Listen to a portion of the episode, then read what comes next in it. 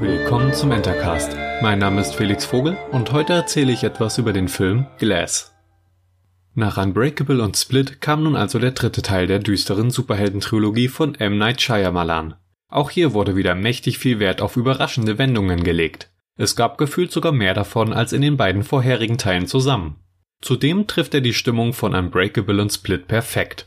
Es ist ein rundes Gesamtwerk geworden, das düster, emotional und spannend zugleich ist.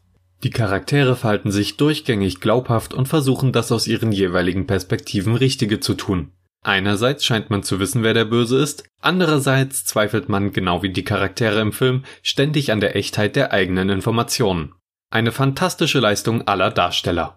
Obendrauf zu diesem emotionalen Rätselspiel kommen noch der Nostalgiefaktor, wenn man an Unbreakable hängt, und starke Kampfszenen, die nicht über ihr Ziel hinausschießen. Bei so viel Positivem kann man dem Film die wirklich kleinen Schnitzer verzeihen, die er vielleicht hat.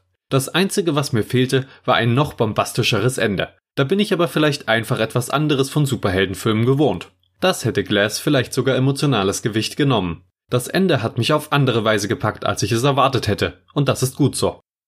Abschließend kann ich sagen, dass diese Trilogie Chancen für ein neues Superhelden-Kino-Franchise eröffnet, das düsterer und schwerer ist als seine Konkurrenten.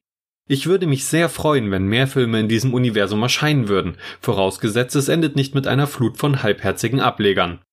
Glass hat mir das gegeben, was ich mir gewünscht hatte, und dennoch etwas ganz anderes. Dafür respektiere ich den Film und freue mich darauf, ihn bald noch einmal anzusehen. Bis bald, euer Felix.